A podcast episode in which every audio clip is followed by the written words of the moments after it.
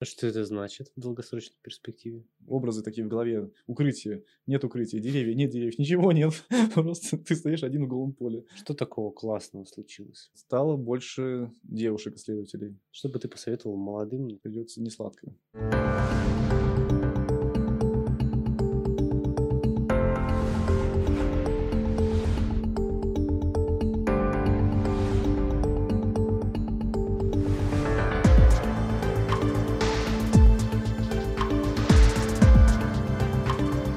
Привет всем! Это подкаст «Говорит наука». А, У нас сегодня в гостях а, отличный гость. Это Игорь Васильевич, а, младший научный сотрудник отдела гидрологии Арктического и Антарктического научно-исследовательского института.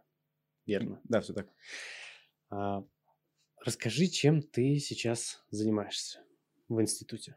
Да, на настоящий момент, э, как уже было сказано, я младший научный сотрудник, вот, я работаю в отделе, и я веду большую тему. 5.1.4 – это мониторинг на архипелагах, в общем, арктических наших. Вот, там комплексный мониторинг, вот у меня подтема связана с водными объектами. Наши архипелаги это какие? Ну так, Ну, Шпицберген. Ну да, он, конечно, не совсем наш. Но эта тема звучит так, что мониторинг водных объектов на вблизи стационаров на архипелаге Северная Земля, остров Большевик, э, Тикси, это континентальная часть России, и архипелаге Шпицберген. Там поселок Брисбург, там находится наш научный центр. Как давно ты всем этим занимаешься? С осени 2014 года. Ну, уже так солидно. Лет 5-6, да?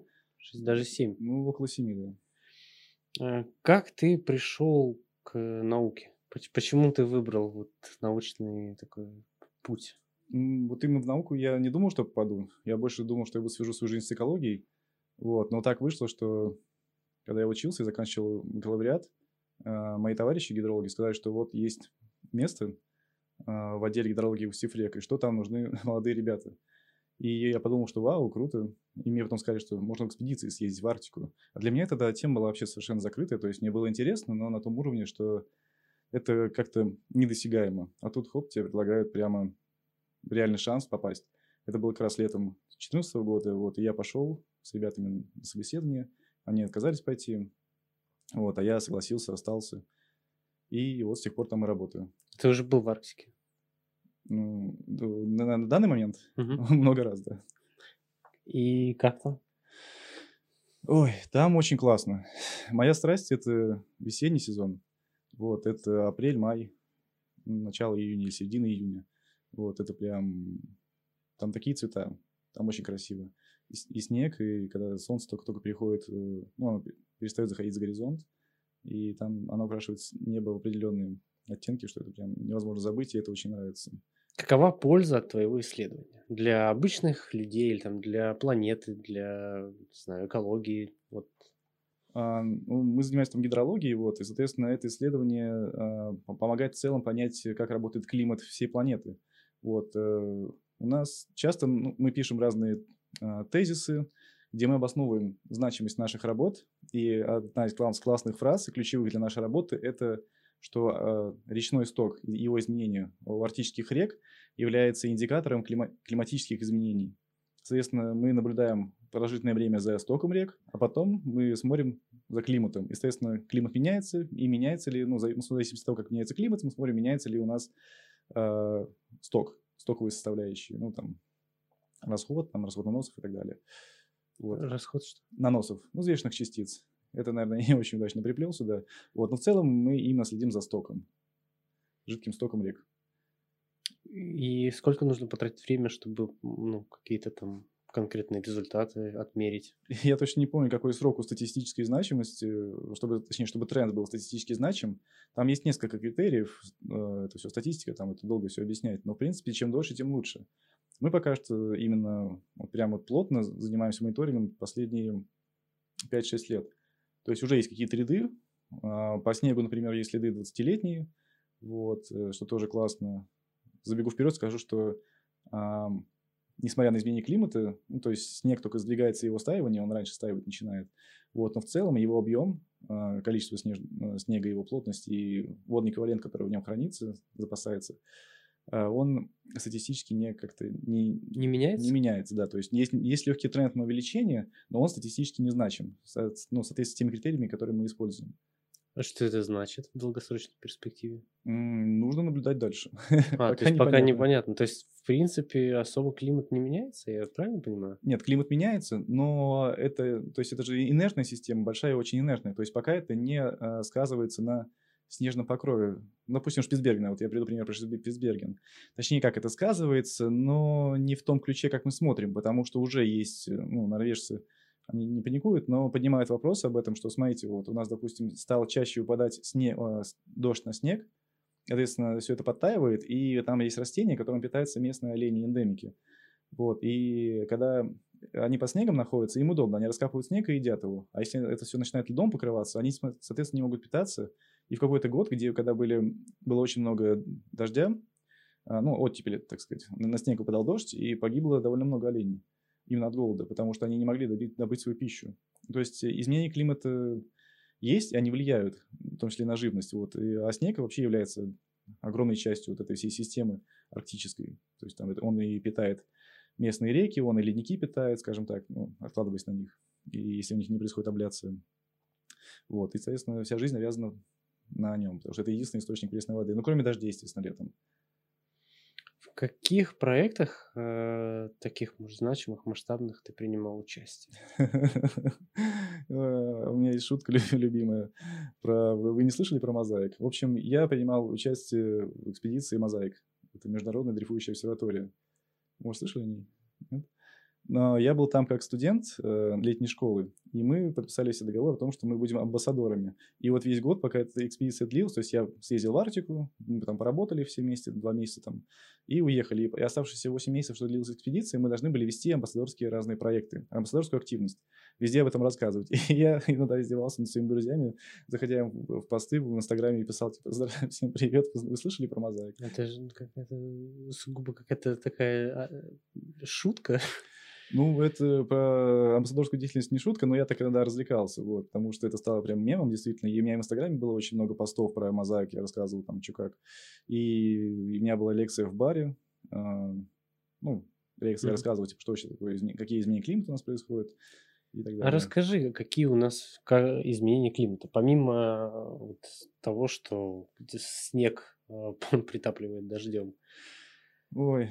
Вот для обычного человека вот э, сейчас действительно так э, уж страшно все меняется, что климатические постоянно саммиты происходят в мире и так далее. Или это все преувеличено? Ну, тут, знаете, это сложный вопрос. Недавно у нас норвежцы брали интервью на эту же тему, и мы сказали, что у нас нету, э, так сказать, organization statement. Ну, то есть у нас нет позиции четкой нашего института. То есть, э, естественно, то, что я сейчас скажу, это будет мое частное мнение что да, климат меняется, а, это проявляется, в том числе, как вы чувствуете, в Питере стало намного мягче, мягче зима, чаще она бывает бесснежная, вообще весь декабрь может быть без снега.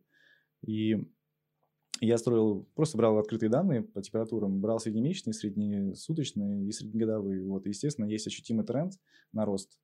Рост температуры последние по-моему, 30 или 40 лет. Вообще все время, что наблюдения ведутся, рост происходит. Эти все данные, которые ты собираешь, mm-hmm. как происходит тех, технологически весь этот сбор данных? Это ты работаешь с э, программами, либо это какие-то там станции метеорологические? Ну, вообще я редко работаю с континентальной частью России, я в основном работаю с архипелагами. То есть, у меня То все... есть ты приезжаешь? Да, вот. приезжаю туда. Расскажи да, чуть-чуть да. подробнее о том, как это выглядит. Ага. Ну, э, в принципе, это называется сезонная экспедиция. У нас у Института Арктики и Антарктики есть э, вообще три стационара, даже больше, чем три. Но, в общем, есть стационары в Арктике. Я назову два основных. Это ледовая база мыс Баранова на острове Большевик, Северной земле архипелаг, и на Шпицберге небольшая база. Вот, соответственно, я работал и там, и там. Начинал я на Северной земле. Там есть две, два типа состава на экспедициях, в экспедициях этих. Это зимовочный состав, который там весь год находится, и сезонный. Вот, куда я отношусь, я в основном работаю в сезоне. Ну, э, от двух до шести месяцев. Последние два года ездил на 5 на 6 месяцев. Ну, в 2019 году, потому что в 2020 никто не ездил, потому что был ковид. И вот в этом году я вернулся буквально месяц назад. Ну, как это выглядит? Мы пишем программы наблюдения, у нас есть долгосрочная программа, и у нас есть краткосрочная на сам сезон. Естественно, мы программу написали, ее одобрили, э, мы приезжаем, выполняем ее, то есть нам выдают оборудование, нам или мы своим приезжаем, либо мы там берем технику, допустим, снегоходы, Если это лето, ой, если это весна, если это лето, то это лодка и разные измерительные приборы. Там, в общем, там, ну, у нас большой комплекс приборов, я про всех рассказывать не буду. Вот. Ну да, и в зависимости от станции именно там свои условия, свой быт и свои плюсы и минусы. Допустим, на Шпицбергене это очень легко досягаемое логистическое место. Там туристы постоянно ходят, там очень, я бы сказал, там очень безопасно. Медведей там практически нет. они ездят, ну, они ездят там, но их практически, их сложно встретить. Вот в этом году повезло одного встретить. Там шатался у нас недалеко от нашего места работы. Мы его с, с воды наблюдали. Да, а на Северной Земле встреча с медведями была обыденностью. Вот. Мы про белых говорим. Медведей, да, про белых, конечно, да. Ну, как это выглядит? Что, какой-нибудь лайфхак при встрече с медведями? Вас же учат по-любому? Ну, как учат? Там есть разные взгляды на это все. Но основное это не бежать вообще. Бежать бессмысленно и не нужно. То есть для любого животного, если ты бежишь, у него включается инстинкт преследования. Он просто, ну, даже если бы хотел, он не может остановиться, скорее всего. Если ты не бежишь, как бы, то ты не проявляешь страх, и он, ну, опять же, все, все всегда индивидуально. Но вот главное не бежать. Вот. У меня с ним был, были встречи незапланированные, вот когда я нарушил технику безопасности и ушел далеко от группы основной. Это был мой первый выезд рабочий в 2015 году весной. И хорошо, что мужики увидели этого медведя, а он сидел сверху, за мной наблюдал, вот так, сидел, смотрит. Не знаю, была ли морда прикрыта, не была, но он просто был сверху, и я его не видел. Он был со стороны солнца. Вот. А, и увидел я его только, когда мужики завелись, начали какую-то суматоху, ну, они завели буран, снегоход шумный, вот, и поехали в мою сторону. И он, когда, когда услышал это, он вскочил, я увидел тень, такой, ох, блин. Ну, метров 20 днем было. Было очень страшно. Я не успел убежать, потому что я еще осознавал, что происходит. Но вот это вот э, бессознательное было просто в ужасе. Он такой огромный зверь-хищник, образы такие в голове, укрытие, нет укрытия, деревья, нет деревьев, ничего нет, просто ты стоишь один в голом поле. Да. Но они его спугнули сразу, то есть он как завелся, он вскочил и убежал. Поэтому ты здесь сидишь. Да, поэтому я сижу здесь. А так бы я не знаю, что было. Они любопытные очень. Чем моложе, тем любопытнее. Вот. А чем старше, соответственно, тем уже... Ну, либо ему все равно на тебя, они могут прийти просто на станцию, поспать и уйти. Им не важно, там, собаки, не собаки, люди, не люди, он просто отдыхает. Какие изменения за там, ближайшие 10 лет э, произошли вот, в твоей сфере деятельности? Что такого классного случилось? Стало больше девушек-исследователей. То есть лобби на муж, мужиков, оно стало потихонечку уходить.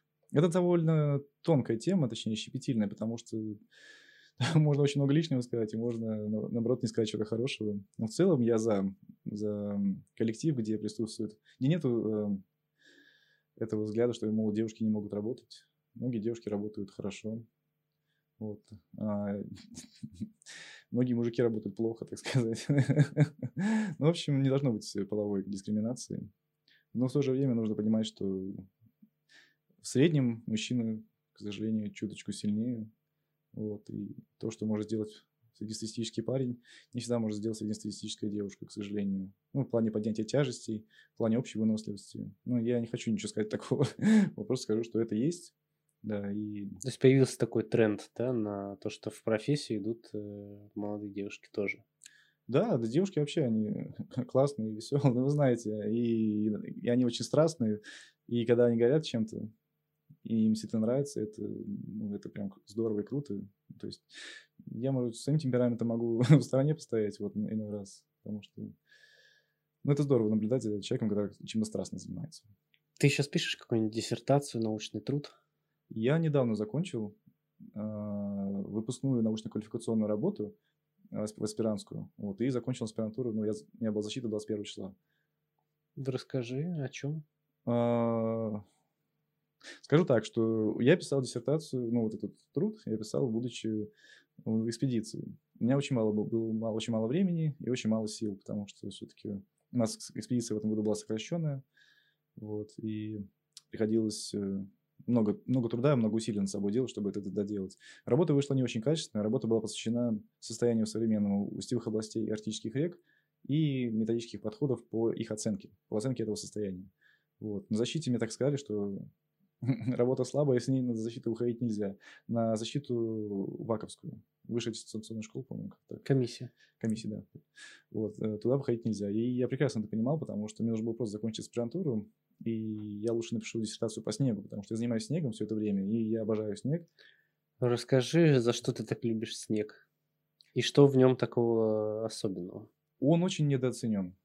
Все, ну, особенно в Арктике, ну, точнее, в Арктике, в зарубежных трудах его все-таки как сказать, а, ценят и понимают, уважают. В, нашем, в наших трудах как-то не очень. В наших трудах снегом занимаются только глицеологи, как будто бы, и лавинщики. Ну, для них, ну, это прагматичный подход. То есть, действительно, глицеология – это значит, там, ледники смотрим, как они себя ведут. А лавинщики, естественно, смотрят ну, с точки зрения безопасности. А вот как а, часть водного баланса, огроменная часть, то есть это же действительно практически единственный источник а, пресной, пресной воды. Да, на архипелагах, соответственно, э, ну, в этом плане никто им особо не, не интересуется. Вот. И я, и мне так повезло, что я начал им заниматься. К сожалению, у меня мало трудов научных, у меня там две статьи ваковские. Ты говоришь, как будто э, любой может взять, написать ваковскую статью. Да-да, это не трудно. Правда, сейчас это все несложно. Чтобы вы понимали, людей очень мало. Много идет много людей, но они сразу разочаровываются в основном. То есть отсеивается в первое время очень много, остаются энтузиасты и, или глупые люди вроде меня, которые верят, что когда-то что-то изменится. Потому что с финансовой точки зрения это кошмар. Это, ну, это не выжить просто. Ну, то есть люди, которые, ну, которые тебя берут на работу, у них, у них все хорошо, они не думают о тебе просто. Они такие, ну, у меня-то есть мои, мои деньги, а ты, ну, потрудись. Ну, ты сам должен это сделать, все сам. И вот, вот так ты приходишь, все сам, и приходится, ну, либо искать как-то пропитание, но я, допустим, начал подрабатывать, подрабатывать в экологии. Из-за этого меня страдает наука. Вот сейчас мне более-менее начали платить, но это и то исключение из правил. Как правило, все по-другому немножко. Это действительно проблема. Когда архипелаги находятся под снегом, а, и вот именно в апреле, в мае, если еще солнечные дни, это очень красиво. Это прям невероятно красиво. Если еще рядом открытая вода, это такие контрасты, это и визуально, и эстетически очень здорово. А практически э, польза от этого всего того, что можно достичь, ну, на снегоходе можно доехать практически куда ты хочешь, в любое место, кроме, естественно, каких-то непролазных щелей или безумных подъемов. То есть э, транспортная доступность любых объектов, она, она упрощается весьма. Но это как бы просто плюс и вот я начал, начал так работать и привык к тому, что я могу сделать практически, практически все, что я хочу. Я, я запланирую любые работы, любые площадные съемки, любые другие съемки с любыми, вообще с любыми методами, которые я, которыми я владею. И я их реализую, я знаю. Что это за съемки? А, как мы оцениваем, сколько снега выпало? Мы берем максимальный снегозапас в период, допустим, ну, как правило, апрель-май, ну, лучше конец апреля. Вот, в зависимости от э, архипелага. На Северной земле он подольше лежит, там прохладнее. На Шпицбергене лучше до конца апреля все сделать, потому что он начинает уже подтаивать. Ну, сначала он уплотняется, понижается его высота, но суть остается одна и та же. Но с ним уже тяжелее работать, потому что, ну, если снег влажный, на снегоходе далеко особо не увидишь. Есть много разных стандартных методик по оценке количества, ну, по оценке снегозапасов. Вот, но, как правило, они все заключаются в том, что измеряется на какую-то площадь или на какой-то маршрут – высота снега, каждые 100 метров, каждые 200, 300, в зависимости от длины маршрута. А, и каждый километр, может чаще, может реже, закладывается шурф. Это что такое? Это выкапывается яма в снегу до подстилающей поверхности и описываются все слои. Ну, снег же он разный. А, то есть ты выпиливаешь какой-то, что как керн ты ну, добываешь, типа того? Это полтора на полтора метра, ну, и может быть до двух метров, до трех метров в глубину. То есть даже, может, бывало и больше, то есть в зависимости от того, где работаешь. Вот. И смысл в том, что чтобы человек, специалист туда залезает, этот шурф, и смотрит, ага, здесь такой-то слой, такой-то, такой-то, такой-то, такой-то, и описывает э, снежный покров, его слои. То есть мы там отслеживаем э, ледяные корки, отслеживаем. Когда он подтаял в прошлом году, в этом, да? Да, да, осматриваем его. И, ну, в прошлом году, как правило, он больше года не лежит. А, то есть он, он полностью сходит. То да. есть это какая-то история с месяцами. Ну да, да, это mm-hmm. то, что там с октября начинает выпадать, вот и мы смотрим. Но, как правило, весь снег, он все-таки в феврале. В феврале, по-моему, в феврале-марте должен выпадать. И горизонтальный перенос очень много играет еще в этом роли. Вот. А, и берем плотность снега. Потом, впоследствии, мы умножаем просто а, среднюю высоту на среднюю плотность и получаем влагозапас в миллиметрах водного эквивалента. Вот. И потом это можно там смело умножать на площадь и получать объемы, объемы воды, которые получатся с этого водосбора, допустим. И, то есть, по сути, мы таким образом мы оцениваем какую-то составляющую водного баланса. Потом мы измеряем ее летом и смотрим, ага, столько-то стекло, столько-то накапливалось дождя, значит, здесь еще какие-то источники есть и так далее. В конце получаем уравнение водного баланса, ну, плюс-минус. Э, что дает это уравнение водного баланса? Ну, водный баланс наблюдения в целом, они дают, как бы мы наблюдаем за всеми элементами водного баланса и лучше понимаем сами, сам объект. А понимание этого объекта, это возвращаясь к вопросу, зачем это нужно все. Чем лучше мы понимаем, как объекты реагируют, как они а, вообще, как они существуют там, и мы, нам легче будет отслеживать, во-первых, строить модели, чтобы работать на других таких же объектах подобных, но не, не делать те самые работы, что мы делаем на каком-то одном объекте. А, то есть прощение. применять опыт, э, уже полученный на конкретном объекте. Да, и моделировать, моделировать разные ситуации, потому что в будущем может быть разно, много разных вопросов. Допустим, кто-то захочет базу построить и спросит нас, а хватит ли здесь пресной воды вот в этом озере, какой, ну и, и так далее. И мы скажем, ага, сейчас подумаем. И зная, какие ну, на, на, как сказать, объекты ну, допустим, вот сейчас Арктику, да, да, арктическая зона, она очень там популяризируется, там строятся какие-то, там, в том числе военные инфраструктурные объекты, и вот могут люди, получается, обратиться к специалистам. Там, как правило, не обращаются. Ну, в общем, в теории они могут обратиться к вам и спросить, э, ну, просчитайте нам, пожалуйста, хватит ли нам пресной воды вот в данном конкретном участке. Ну, это одно, и да, одно из э, возможностей применения, да, и в принципе это помимо того, что это фундаментальное исследование, вот, это лучшее понимание этих процессов при, приводит к более качественным моделям и к более качественным а, прогнозам. То есть мы же хотим прогнозировать в конце концов все и понимать, куда это движется, откуда и куда, и что с этим делать, грубо говоря. Вот, поэтому это как часть огромной-огромной системы.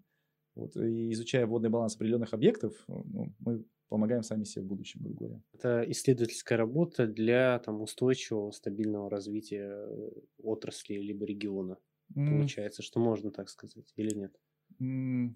Не, не, ну, умея прогнозировать, да, зная все вот эти вещи, вы же можете как бы понимать, что вам для а. постройки нужно там конкретное количество там я подумал про регион с точки зрения административного устройства. А если брать регион как географический объект, то да, да, да, да. как географический объект. В этом случае, да, да, это поможет стабильному, ну, то есть устойчивому развитию, скажем так. Подскажи, пожалуйста, тем, кто сейчас пытается разобраться, кем ему быть, что делать, угу. какой-то совет. Что бы ты посоветовал молодым, начинающим, неопытным ребятам? подумать, подумать прежде всего еще раз. И э, это не всегда денежно. Если повезет попасть в хороший коллектив, где и гранты берут, где э, есть много разных программ международных, то это здорово. А так, в противном случае, придется не сладко. Вот. Потому что это все, все-таки это все коллективная работа. Один человек ничего не вытащит. Нужно, чтобы была везде поддержка. Вот. А и советовать, возможно, больше обратиться к центральным вузам, например, московским. И даже, возможно, к СПБГУ, потому что там больше денег, там больше возможностей. Вот, там это все поставлено совершенно на, на более широкую ногу, чем у нас, к сожалению. Какими навыками должен обладать э, потенциальный студент? В зависимости от какой сфере работает. Э, естественно... Баз... Ну, вот если он захочет заниматься тем, чем ты занимаешься. Ага. Ну, это надо знать статистику, надо знать э, географию с точки зрения применения географ... ГИС, ГИС-систем, географических информационных систем, да. А, что еще? Разные другие программы а, сопутствующие, то есть это и автокад, это и серферы, это все. Это, в общем, программы интерпретации и программы а, анализа, пространственного анализа данных. И фундаментально, естественно, труды изучать, такие как, ну, есть множество прям книжек, базовых книжек для своей специальности. Вот там гидрология Михальского, по-моему, да, вот, тоже хорошо знать. И много, и Кузьмина, а, он по снегу много работ тоже написал, прям написано было 60 лет назад, но читаешь, такой, ого, круто ничего себе, уже тогда об этом всем знали. Вот. А, ну да. И главное быть адекватным, то есть э, страсть и авантюризм и желание приключений это очень здорово, но не стоит забывать, что в принципе ну, речь идет о человеческой жизни и что к этому нужно относиться очень, очень внимательно, очень важно. Ошибиться в Арктике, ну, если ты здравый человек, не трудно, но цена ошибки, если ошибиться сложно, но цена ошибки, как правило, может стоить тебе жизни, то есть там это, это не как здесь. К сожалению, нужно быть более внимательным в этом плане и осознавать, где ты находишься, и что за тебя несут ответственность, и ты несешь ответственность.